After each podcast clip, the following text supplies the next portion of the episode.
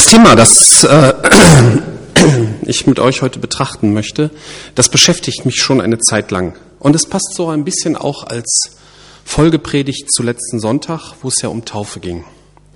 Heute geht es darum, was richtig und was falsch ist und wie wir damit umgehen.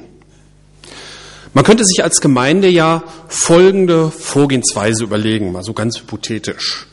Wir gehen als Gemeinde in Klausur und überlegen uns anhand der Bibel, was alles erlaubt und was verboten ist. Daraus erstellen wir eine Verbotsliste, stimmen dann als Gemeinde drüber ab und alle Gemeindemitglieder halten sich in Zukunft daran. Wenn jemand bei uns Mitglied werden möchte, bekommt er vorher diese Liste, damit er weiß, worauf er sich einlässt. Wir als Gemeinde kontrollieren ihn so ein bisschen vorher, ob er sich daran hält und dann nehmen wir ihn auf. Das hätte einen gewissen Charme. Wir sind uns in solchen Fragen dann weitgehend einig und brauchen uns auch in Predigten, außer natürlich bei Gästegottesdiensten, nicht damit zu beschäftigen, was verboten ist. Spinnen wir diesen Gedanken noch ein bisschen weiter. Was würde denn in so eine Verbotsliste alles kommen? Also zum Beispiel stehlen, morden, betrügen, Ehebruch, Lügen, generell außereheliche Sex. Man merkt, dass so eine Liste gar nicht so einfach festzulegen ist. Und wie will man das kontrollieren? Sollte jemand, der in die Gemeinde aufgenommen wird, erstmal seinen Steuerbescheid vorlegen, um festzustellen, wie ehrlich er dabei ist? Vielleicht können wir auch dafür einen Gemeindesheriff ernennen. So, jetzt aber genug gesponnen. So eine Gemeinde will hoffentlich keiner von uns. Und sie entspricht auch nicht Gemeinde, wie sie in der Bibel beschrieben ist. Aber trotzdem müssen wir uns mit ethischen Fragen beschäftigen, also mit dem, was richtig und was falsch ist. Beginnen wir mit uns persönlich. Jeder von uns muss in seinem Leben Entscheidungen treffen, was richtig und was falsch ist. Nun könnte man auf die Idee kommen, man nimmt einfach die Verbote und Gebote in der Bibel als Maßstab und schon macht man alles richtig. Diese Vorgehensweise führt laut Bibel zum Tod. Also hört sich ein bisschen komisch an. Ich lese mal einen Bibeltext dazu, 2. Korinther 3, 3 bis 6. Da schreibt Paulus darüber, wie Christen auf ihre Umgebung wirken. Ja, es ist offensichtlich, dass ihr ein Brief seid, den Christus selber verfasst hat und der durch unseren Dienst zustande gekommen ist. Er ist nicht mit Tinte geschrieben, sondern mit dem Geist des lebendigen Gottes. Und die Tafeln, auf denen er steht, sind nicht aus Stein, sondern aus Fleisch und Blut. Das sind die Herzen von Menschen. Wenn wir mit solchem Selbstbewusstsein von unserem Dienst sprechen, gründet sich das auf Christus und geschieht im Vertrauen auf Gott. Aus eigener Kraft sind wir dieser Aufgabe nicht gewachsen. Es gibt nichts, was wir uns als Verdienst anrechnen könnten. Nein, unsere Befähigung verdanken wir Gott. Er hat uns fähig gemacht, Diener eines neuen Bundes zu sein, eines Bundes, das sich, der sich nicht mehr auf das schriftlich niedergelegte Gesetz gründet, sondern auf das Wirken von Gottes Geist. Denn das Gesetz bringt den Tod, aber der Geist Gottes macht lebendig. Dieser letzte Vers in diesem Abschnitt begründet meine Behauptung. Das Gesetz bringt den Tod. Wenn man nur versucht, anhand von Gebots- und Verbotslisten sein Leben zu führen, und sogar Gott dadurch zu dienen, dann wird der Glauben sterben. Und dann ist man auch kein lebendiger Brief Christi mehr. Das wird durch das Alte Testament deutlich. Zur Zeit des Alten Testaments waren die langen Gebots- und Verbotslisten verbindlich, die aus dem Alten Testament. Da gibt es eine ganze Menge hier in den Büchern Mose. Und es wurde im Laufe der Geschichte von Israel deutlich, dass sie diese Gebote nicht halten konnten. Und Gebote und Verbote, die man als richtig erkannt hat und nicht halten kann, führen auf Dauer zum Tod der Lebensfreude. Was machen wir denn nun mit den Geboten und Verboten in der Bibel? In Hesekiel 36, 10 bis 12 wird das ein bisschen erklärt. Dies ist der neue Bund, den ich an jenem Tag mit dem Volk Israel schließen werde, spricht der Herr. Ich werde ihr Denken mit meinem Gesetz füllen und ich werde es in ihr Herz schreiben. Ich werde ihr Gott sein und sie werden mein Volk sein. Und keiner mehr wird seinen Mitbürger oder Bruder belehren müssen, du musst den Herrn erkennen. Denn jeder, vom Kleinen bis zum Großen, wird mich bereits kennen. Und ich werde ihr Unrecht vergeben und nie wieder an ihre Sünden denken. Dieser neue Bund, der hier im Alten Testament vorausgesagt wurde, ist derselbe, von dem Paulus an der Stelle vorhin gesprochen hat. Gott schreibt seine Gesetze in unser Herz und füllt damit unser Denken. Also sorgt Gott selbst dafür, dass wir seine Gebote halten. Und das wirkt er durch seinen Geist. Wie es wir das vorhin auch schon gehört haben. 2. Korinther 3, Vers 6. Er hat uns fähig gemacht, Diener eines neuen Bundes zu sein. Eines Bundes, der sich nicht mehr auf das schriftlich niedergelegte Gesetz gründet, sondern auf das Wirken von Gottes Geist. Denn das Gesetz bringt den Tod, der Geist Gottes macht lebendig. Und mit uns und wir sind nicht alle Menschen gemeint, sondern die Menschen, die zu Jesus Christus gehören. So steht es in Epheser 4, Vers 30. Der Heilige Geist ist das Siegel, das Gott euch im Hinblick auf den Tag der Erlösung aufgedrückt hat, um damit zu bestätigen, dass ihr sein Eigentum geworden seid. Man empfängt Gottes Geist, wenn man Jesu Eigentum wird, wenn man sich bekehrt. Und der füllt dann unser Denken mit Gottes Geboten.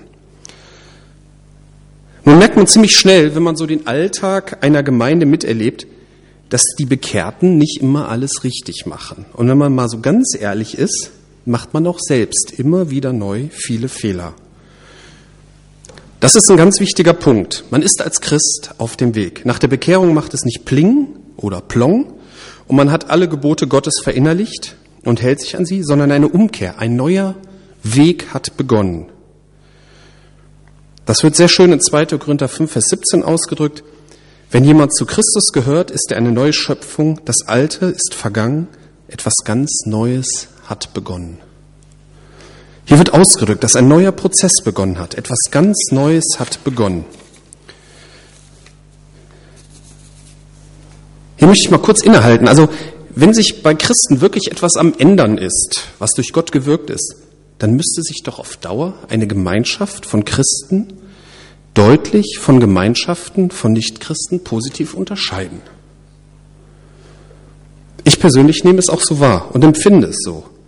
Aber wir sollten uns durchaus auch als Christen hin und wieder mal hinterfragen, ob es wirklich so ist oder ob wir nur zu einem Verein mit der Bezeichnung christlich mutiert sind. Kommen wir zu einem zweiten wichtigen Punkt. Wie sieht es mit Gottes Geboten in unserem Denken aus? Ist es dann so, dass wir eine immer, immer mehr eine Abneigung gegenüber Klauen, Morden, Schwarzfahren und so weiter bekommen? Werden also die einzelnen Verbote immer mehr zuwider und Gottes Gebote immer sympathischer? Das wird zwar hoffentlich passieren, aber ich glaube, dass es eher um die grundsätzliche Einstellung geht. Jesus Christus wurde einmal gefragt, welches das größte Gebot ist. Das war zwar eigentlich als Fangfrage gemeint, aber Jesus hat sie beantwortet. In Matthäus 22. Du sollst den Herrn, deinen Gott, lieben von ganzem Herzen, mit ganzer Hingabe und mit deinem ganzen Verstand. Dies ist das größte und wichtigste Gebot. Ein zweites ist ebenso wichtig. Liebe deine Mitmenschen wie dich selbst. Mit diesen beiden Geboten ist alles gesagt, was das Gesetz und die Propheten fordern. Man lernt mit Jesus Gott und Menschen zu lieben. Und die Gebote und Verbote sind nichts anderes als Hilfsmittel, diese Liebe zu leben. Ich möchte noch ein weiter, ich habe eine ganze Menge Bibeltexte heute, aber ich meine, es ist ja auch ein Gottesdienst, da kann man auch Bibeltexte lesen. ähm, es gibt im Neuen Testament eine ganze Menge so Abschnitte, wo so Verhaltensregeln angegeben sind. Ich möchte da mal einen von lesen.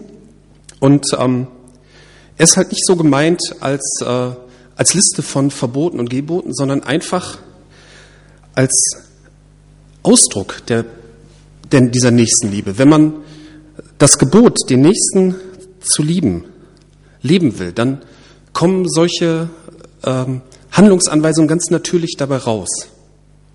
Also man darf solche, solche Listen von Verhaltensanweisungen, die darf man nicht so verstehen, so jetzt kriegst du so eine lange Liste und das musst du als Christ dich jetzt irgendwie durchbeißen, sondern den Nächsten zu lieben führt ganz natürlich zu solchen Verhaltensweisen. Ich lese mal aus Epheser 4, 25 bis 32. Legt alle Falschheit ab und haltet euch an die Wahrheit, wenn ihr miteinander redet. Wir sind doch Glieder ein und desselben Leibes. Wenn ihr zornig seid, dann versündigt euch nicht. Legt euren Zorn ab, bevor die Sonne untergeht. Gebt dem Teufel keinen Raum in eurem Leben. Wer bisher ein Dieb gewesen ist, soll aufhören zu stehlen und stattdessen einer nützlichen Beschäftigung nachgehen, bei der er sogar seinen Lebensunterhalt mit Fleiß und Anstrengung durch eigene Arbeit verdient dann kann er sogar noch denen etwas abgeben, die in Not sind. Kein böses Wort darf über eure Lippen kommen. Vielmehr soll das, was ihr sagt, gut, angemessen und hilfreich sein. Dann werden eure Worte denen, an die sie gerichtet sind, wohltun. Und tut nichts, was, den Gott, was Gottes Heiligen Geist traurig macht. Denn der Heilige Geist ist das Siegel, das Gott euch im Hinblick auf den Tag der Erlösung aufgedrückt hat, um euch damit zu bestätigen, dass ihr sein Eigentum geworden seid. Bitterkeit, Aufbrausen, Zorn, wütendes Geschrei und verleumderisches Reden haben bei euch nichts verloren. Genauso wenig wie irgendeine andere Form von Bosheit. Geht vielmehr freundlich miteinander um, seid mitfühlend und vergebt einander, so wie euch auch Gott durch Christus vergeben hat. Das ist doch was Selbstverständliches, wenn man den anderen liebt, dass man sich so verhält. Also würde ich mal so verstehen. Ich meine, ich versage da sicherlich auch oft genug. Das ist, ähm, aber es ist keine Verbotsliste, die man so aufgedrückt kriegt, sondern das ist so das natürlich, natürliche Nächstenliebe. Ebenso gilt das für die Liebe zu Gott.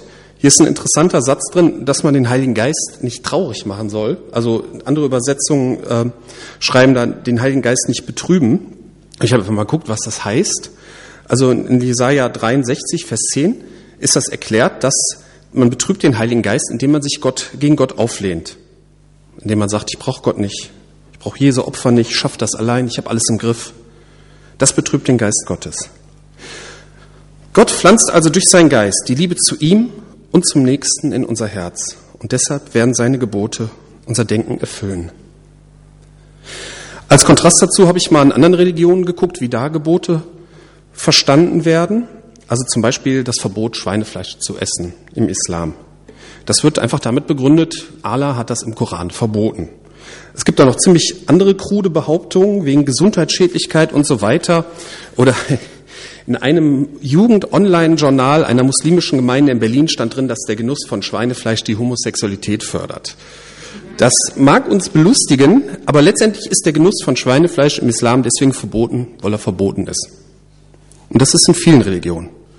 Fast alle Religionen haben Listen von Verboten und die müssen gehalten werden.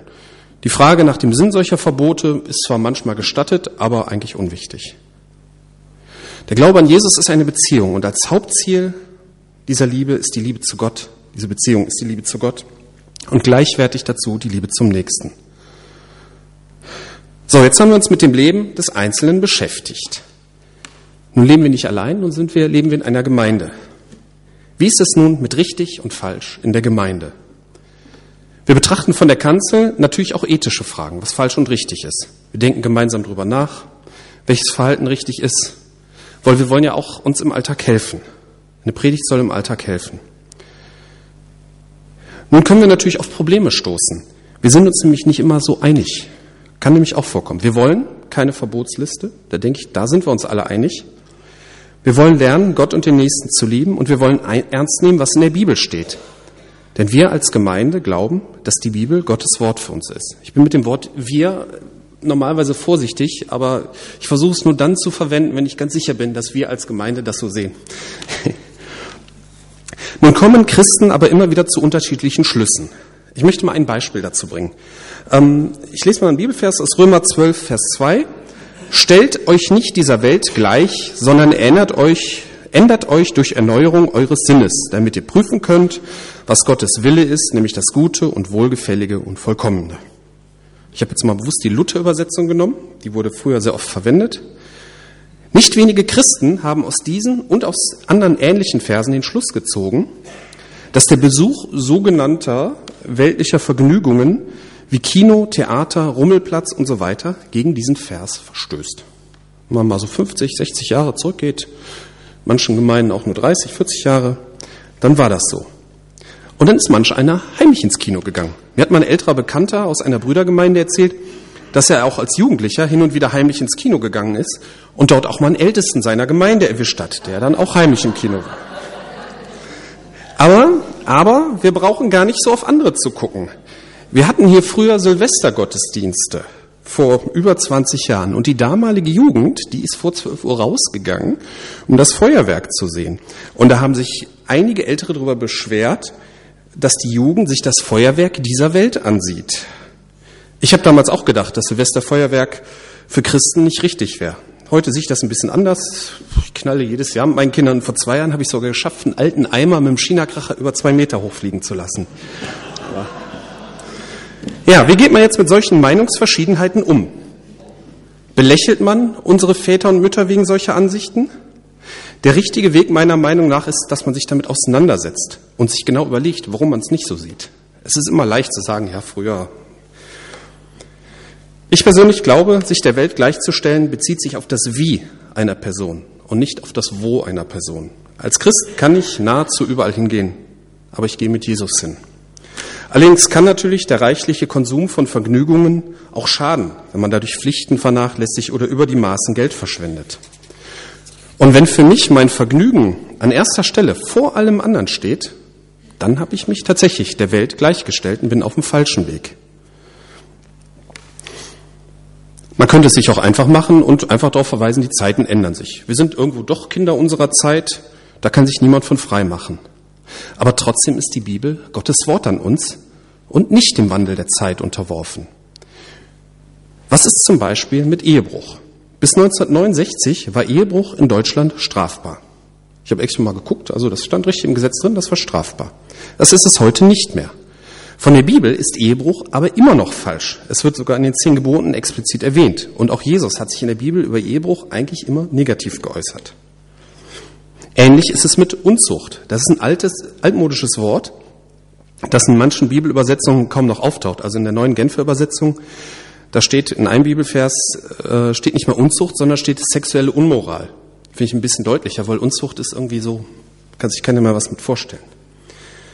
Zu der Zeit, als das Neue Testament geschrieben wurde, bedeutete Unzucht außereheliche sexuelle Handlung. Im Laufe der Geschichte hat dieses Wort hin und wieder seine Bedeutung in der Gesellschaft geändert. Zum Teil stand es auch im Gesetz mit unterschiedlichen Bedeutungen. In unseren Gemeinden war vorehelicher Sex lange Zeit verpönt. Und ich persönlich habe es auch so gelebt, kein Sex vor der Ehe. Und ich finde es auch immer noch richtig. In Deutschland war bis zur großen Strafrechtsreform 1969 waren voreheliche sexuelle Handlungen sogar offiziell verboten vom Gesetz, wurde aber damals schon kaum noch geahndet. Wie gehen wir jetzt damit um, dass sich einige unserer Wertvorstellungen von denen in der Gesellschaft immer weiter entfernen? Das ist ein sehr wichtiger Punkt. Was machen wir mit neuen Mitgliedern? Wenn sich Menschen für Jesus entscheiden und zu uns in die Gemeinde kommen, was erwarten wir von ihnen? Muss man, um sich taufen zu lassen oder Gemeindemitglied zu werden, erstmal vieles in Ordnung bringen?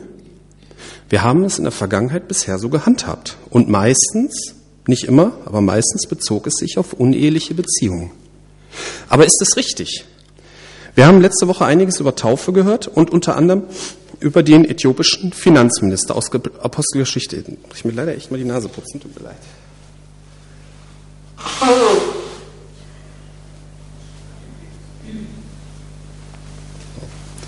Schneiden wir nachher raus. Ne? Also über den äthiopischen Finanzminister, Apostelgeschichte 8, 36 bis 38. Da ist ja Philippus mit ihm auf dem Wagen gefahren und hat ihm anhand von Jesaja im Prinzip die ganze Bibel erklärt, wie die Bibel gemeint ist und so weiter.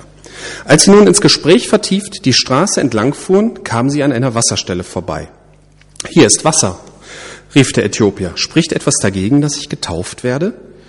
Philippus sagte, wenn du von ganzem, mit aufrichtigem Herzen glaubst, kannst du getauft werden. Ja, antwortete der Äthiopier, ich glaube, dass Jesus Christus der Sohn Gottes ist. Und er befahl, den Wagen anzuhalten. Beide, Philippus und der Äthiopier, stiegen ins Wasser und Philippus taufte den Mann. Der Vers 37, die, die letztes Mal ganz besonders toll aufgepasst haben, werden merken, dass der Vers 37, der taucht in einigen Quellen nicht auf und der steht in manchen Bibeln nur in Fußnoten. Aber ich denke trotzdem, dass er passt. Philippus tauft ihn auf das Bekenntnis seines Glaubens. Und der aufrichtige Glaube ist die einzige Bedingung. Wer weiß, was dieser Äthiopier für ein Typ war? Er war Politiker, ne? Dann unterstellt man ja alles. Vielleicht ist er mit Bestechung an die Macht gekommen. Vielleicht hat er Leute dafür um die Ecke bringen lassen. Das wissen wir nicht. Und das ist hier auch nicht wichtig. Er hat Jesus erkannt und Jesus wird an ihm arbeiten und ihn verändern. Für unsere Gemeinde wäre das ein echter Paradigmenwechsel. Wir nehmen jemanden auf, dessen Leben nicht in Ordnung ist, im Vertrauen darauf, dass Jesus, nee, falsch rum, so,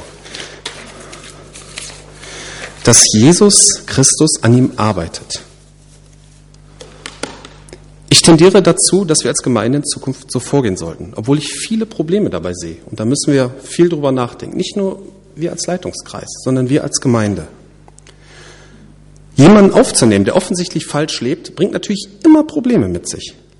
Aber wir können das Leben eines Menschen gar nicht so offen kontrollieren, bevor wir ihn aufnehmen. Wir, können, wir sehen zwar, ob er unehelich mit jemandem zusammenlebt, aber wir können nicht seine Steuererklärung kontrollieren. Wir können nicht kontrollieren, wie oft er die Straßenverkehrsordnung überschreitet und wie viel er im Internet konsumiert und was er im Internet konsumiert. Das kann und das will auch kein Taufgesprächspartner leisten. Und außerdem ist gerade im Fall des uneheliches Zusammenlebens, kann es dazu führen, dass unsere Aufnahmehürde Menschen in eine Ehe treibt, die nicht gut ist. Viele Menschen leben nämlich nicht deswegen zusammen, weil sie vergessen haben zu heiraten, sondern weil sie einsam sind und lieber auf Zeit mit einem ungeeigneten Partner Wohnung und Bett teilen, als alleine zu wohnen. Das kann sich nur allmählich ändern, wenn man durch Jesus verändert wird und mit der Zeit merkt, dass diese Art der Partnerschaft in die Irre führt. Ein weiteres Problem ist, wenn wir Menschen bei uns haben, die ein offensichtlich falsches Leben führen, dann werden die Predigten diese natürlich öfter ansprechen. Dabei geht es mir nicht darum, Menschen direkt in einer Predigt vor der ganzen Zuhörerschaft anzuklagen. Das wäre ziemlich asozial. Da sind wir uns, denke ich, einig. Aber wenn man über Sünde spricht, und das muss man hin und wieder, dann besteht die Gefahr, dass dann alle Augen auf eine Person gucken. Und das darf natürlich auch nicht sein.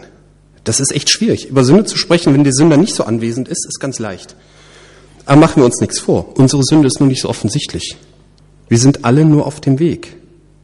Und was natürlich auch nicht passieren darf, ist, dass die halbe Gemeinde einen neuen jeden Sonntag explizit oder unausgesprochen fragt, na, endlich geheiratet? Ein weiteres Problem Vorbild. Das ist auch ein ganz heißes Eisen. Ich habe vor vielen Jahren, das ist schon über 20 Jahre her, mal ein Mädel gekannt, die hat in ihrer Gemeinde Sonntagsschule gemacht. Und die hatte auch einen Freund, der weiter weg wohnte und der alle paar Wochen vorbeikam und das Wochenende bei ihr übernachtete. Sie hatte dabei auch deutlich gemacht, dass der eben nicht nur übernachtet hat. Ich habe ihr gesagt, in meinem jugendlichen Elan, dass ich das falsch finde und dass ich, wenn sie in unserer Gemeinde Mitglied wäre, dagegen wäre, dass sie Sonntagsschule macht. Ich weiß noch nicht, wie heimlich sie das gelebt hat und ob ihre Gemeindeleitung davon wusste. Vielleicht muss man sich auch auf den Standpunkt stellen, dass es zwar falsch ist, aber trotzdem Privatsache. Aber ich hätte immer noch ein Problem damit, auch 20 Jahre später. Wir kontrollieren unsere Mitarbeiter nicht. Wie auch? Wir vertrauen unseren Mitarbeitern und wir vertrauen Gott. Vielleicht beten wir zu wenig. Das Vorbildproblem gilt natürlich generell. Man ist in irgendeiner Gruppe aktiv und man ist man dabei ein gutes Vorbild? Insbesondere gilt das für Jugend- und Kinderarbeit.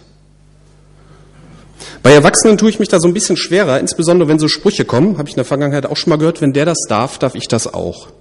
Wenn man selber so redet, merkt man leider oft nicht, wie lächerlich das klingt. Das merkt man nur, wenn andere Erwachsene so reden. Dann fällt es einem auf.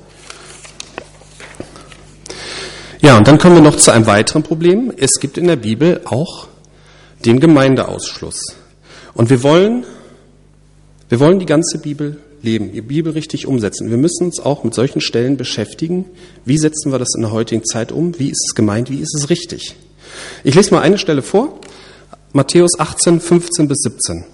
Wenn dein Bruder sündigt, dann geh zu ihm hin und stell ihn unter vier Augen zur Rede. Hört er auf dich, so hast du deinen Bruder zurückgewonnen. Hört er nicht auf dich, dann geh mit einem oder zwei anderen nochmal zu ihm, denn jede Sache soll aufgrund der Aussagen von zwei oder drei Zeugen entschieden werden. Will er auch auf diese nicht hören, dann bring die Sache vor die Gemeinde. Will er auch auf die Gemeinde nicht hören, dann soll er in deinen Augen wie ein gottloser Mensch sein, wie ein Heide oder ein Zolleinnehmer, also quasi wie ein Nichtgemeindemitglied, sag ich mal. Vor diesem Text ist auch wichtig zu beachten, steht das Gleichnis vom vierten Schaf, wo der Hirte die 99 Schafe zurücklässt und mit aller Kraft dieses eine verlorene Schaf sucht. Ich habe diesen Bibeltext, das ist jetzt auch schon über 20 Jahre her, mal selber mehr oder weniger wörtlich umgesetzt. Es gab, wir hatten ähm, mehrere jugendliche Gemeindemitglieder, die kamen nicht aus der Gemeinde, die waren, ähm, die haben sich taufen lassen, die kamen von außen. Und einer war dabei, der kam halt nicht mehr und ich hatte von anderen gehört, dass er nichts mehr vom Glauben wissen wollte und schlecht über die Gemeinde sprach. Und ich kam mal ganz gut mit ihm klar und habe ich ihn dann mal besucht und habe versucht, mit ihm zu sprechen. Aber er war völlig abweisend, fast feindlich eingestellt und er wollte mir auch nicht erzählen, warum er nichts mehr vom Glauben wissen wollte.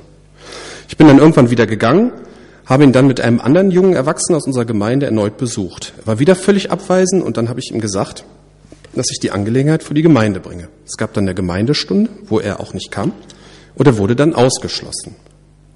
Das würde ich heute so nicht mehr machen. Gerade in so einem Fall so formal vorzugehen, das erscheint mir heute falsch. Das Gleichnis vom verirrten Schaf zeigt mir, dass man mit viel mehr Geduld einen Menschen gewinnen muss. Wie es ja auch in dem Text steht, den Bruder gewinnen. Es gibt in der Bibel noch weitere Fälle, wo Menschen aus der Gemeinde ausgeschlossen werden sollten. Hier in 1. Korinther 5 sind da einige. Er hat hier zum Beispiel einen hat ein Verhältnis mit seiner Stiefmutter und da schreibt Paulus, das geht nicht. Wer so lebt, den müsst ihr aus eurer Gemeinschaft ausschließen. Es kommt dann in dem 1. Korinther 5 auch noch eine Liste, wenn jemand hat mit niemandem zu tun, der sich zur Gemeinde zählt und trotzdem ein unmoralisches Leben führt oder geldgierig, Götzen anbetet, Verleumdung verbreitet, ein Trinker ist, andere beraubt. Lasst einen solchen Menschen auch nicht mehr bei euch sein. Schließt den, der Böses tut, aus eurer Gemeinschaft aus. Wie lebt man sowas? Wir sind ja alle nicht perfekt. Wir machen alle Fehler. Da müssen wir uns auch nichts vormachen. Diese Verse zeigen uns aber, dass es nicht darum geht, Beliebigkeit in der Gemeinde einkehren zu lassen. Wir stehen also in einem Konflikt. Ich sehe ja auch einen inhaltlichen Konflikt, den wir in unserer Praxis irgendwie lösen müssen. Wir wollen einerseits Menschen, die mit Jesus beginnen, aufnehmen. Weil das ist, denke ich, richtig. Wer mit Jesus beginnt, man kann nicht erwarten, dass, dass einer, der mit Jesus beginnt, direkt einen Großteil richtig macht oder die, die sichtbaren Sachen richtig macht. Die unsichtbaren Sachen, die sehen wir ja nicht. Und andererseits darf auch nicht Beliebigkeit in der Gemeinde einkehren. Das ist ein Konflikt, da müssen wir lernen, mit umzugehen. Und so ein, so ein formal juristischer Weg, wie ich das damals gemacht habe, ist, denke ich, falsch. Es ist sicherlich auch ein Unterschied, ob jemand im Glauben beginnt, ganz neu mit Jesus anfängt, oder ob jemand, der schon lange dabei ist und dann anfängt, dummes Zeug zu machen. Ich habe jetzt viele Probleme angerissen. Ähm, ich kann von hier aus keine Lösung bieten, weil ich die selber auch noch nicht weiß. Ähm, ich habe euch hoffentlich viel Stoff zum Nachdenken gegeben. Ähm, wir haben am Samstag auch eine Gemeindeleitungsklausur, könnt auch mal beten, wenn wir diese Themen, denke ich, auch mit ansprechen. Roland nickt zwar nicht, aber innerlich nickt er. Deswegen möchte ich jetzt zum Schluss kommen und nochmal so die Kernpunkte zusammenfassen. Jeder, der mit Jesus Christus beginnt, bekommt Gottes Gebot in sein Herz eingepflanzt. Und hierbei richtet sich alles auf Gottes wichtigstes Gebot aus.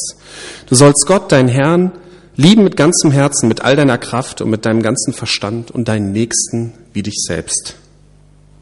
Vielleicht könnt ihr euch das merken. Ja, äh, das ist alles merken. In der Gemeinde ändern sich manchmal die Ansichten über richtig und falsch, aber die Bibel bleibt Gottes Wort.